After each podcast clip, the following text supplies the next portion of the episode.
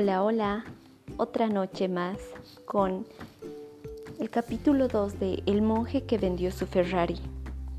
Audiolibro para inspirar a nuestra mente. Esta noche continuaremos con el capítulo 2 que lleva como título El visitante misterioso. Era una reunión urgente de todos los miembros del despacho Mientras nos apretujábamos en la sala de juntas, comprendí que el problema era grave. El viejo Harding fue el primero en dirigirse a la asamblea. Me temo que tengo muy malas noticias. Julián Mantley sufrió un ataque ayer mientras presentaba el caso Air Atlantic ante el tribunal. Ahora se encuentra en la unidad de cuidados intensivos, pero los médicos me han dicho que su estado se ha estabilizado y que se recuperará. Sin embargo, Julián ha tomado una decisión que todos ustedes deben saber. Ha decidido abandonar el buffet y renunciar al ejercicio de su profesión. Ya no volverá a trabajar con nosotros. Me quedé de una pieza. Sabía que Julián tenía sus problemas, pero jamás pensé que, que pudiera dejarlo. Además, y después de todo lo que habíamos pasado, pensé que hubiera debido tener la cortesía de decírmelo en persona. Ni siquiera dejó fuera ni siquiera dejó que fuera a verlo al hospital. Cada vez que yo me presentaba allí, las enfermeras me decían que estaba durmiendo y que no se le podía molestar. Tampoco aceptó mis llamadas Posiblemente yo le recordaba la vida que él deseaba olvidar. En fin, una cosa sí tengo clara, aquello me dolió. Todo eso sucedió hace unos tres años. Lo último que supe de Julián fue que se había ido a la India en no sé qué expedición. Le dijo a uno de los socios del buffet que deseaba simplificar su vida y que necesitaba respuestas que confiaba encontrar en ese místico país. Había, vendido su residencia, su avión y su isla. Había vendido incluso el Ferrari. Julián Mantle metido a Yogi, me dije. Qué caprichosos son los designios de la ley. En esos tres años pasé de ser un joven leguleyo sobrecargado de trabajo a convertirme en un hastiado y algo cínico abogado más mayor. Jenny y yo teníamos una familia. Al final yo también empecé a buscar un sentido a mi vida. Creo que todo vino por tener hijos. Fueron ellos quienes me cambiaron la manera de ver el mundo. Mi padre lo expresó mejor cuando dijo, John, cuando estés a las puertas de la muerte, seguro que no desearás haber pasado más tiempo en la oficina.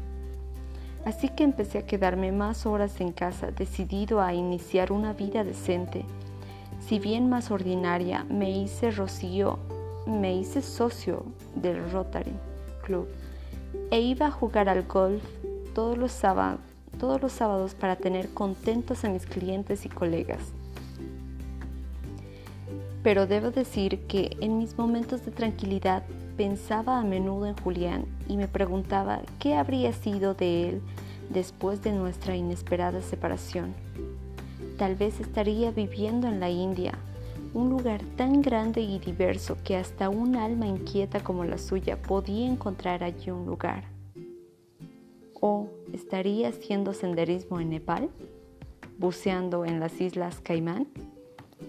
Había una cosa segura, Julián no había vuelto a ejercer. Nadie había recibido una postal suya desde que partiera hacia su, exilio voluntario. Las primeras respuestas a algunas de mis preguntas llegaron hace cosa de dos meses. Yo acababa de reunirme con el último cliente de un día espantoso cuando Genevieve mi talentosa ayudante se asomó a la puerta de mi pequeño y bien amueblado despacho. Tienes una visita, John. Dice que es urgente y que no se irá hasta que hable contigo. Estoy con un pie fuera, Genevieve, repliqué con impaciencia. Voy a comer un bocado antes de terminar el informe Hamilton. No me queda tiempo para recibir a nadie más. Dile que concierte una cita como todo el mundo y si te causa problemas llama a los de seguridad. Es que dice que es muy importante. No piensa aceptar una negativa. Por un momento pensé en llamar yo mismo a seguridad, pero al comprender que podía tratarse de alguien en apuros, asumí una postura más tolerante. Está bien, dile que pase. A lo mejor me interesa y todo. La puerta de mi despacho se abrió lentamente. Cuando por fin se abrió por completo, por, completo, perdón, vi a un hombre risueño de unos 35 años.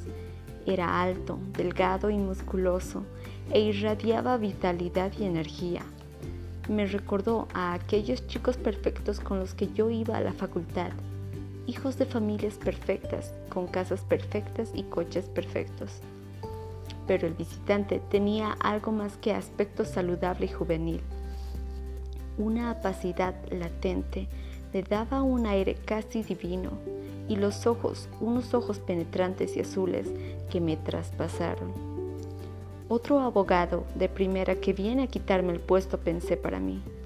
Pero, bueno, ¿Por qué se queda ahí parado mirándome? Espero que la mujer que defendí en el caso del divorcio que gané la semana pasada no fuera su esposa.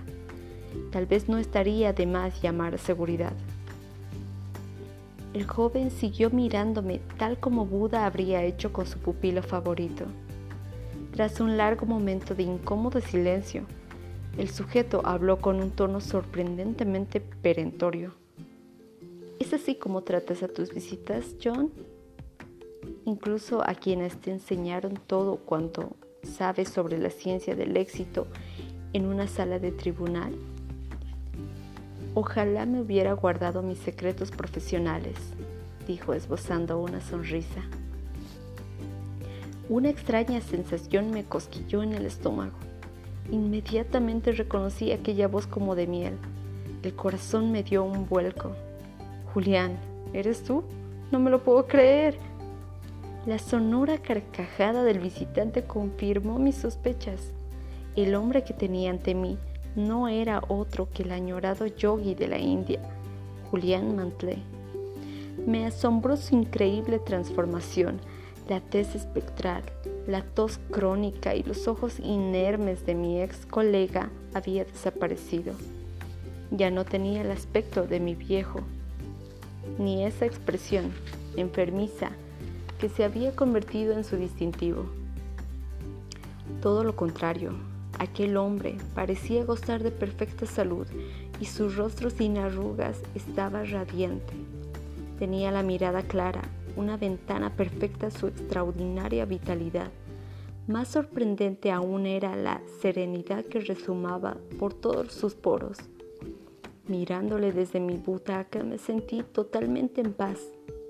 Julián ya no era el ansioso abogado de primera categoría que trabajaba en el buffet de campanillas. No, este hombre era juvenil, vital y risueño modelo de cambio.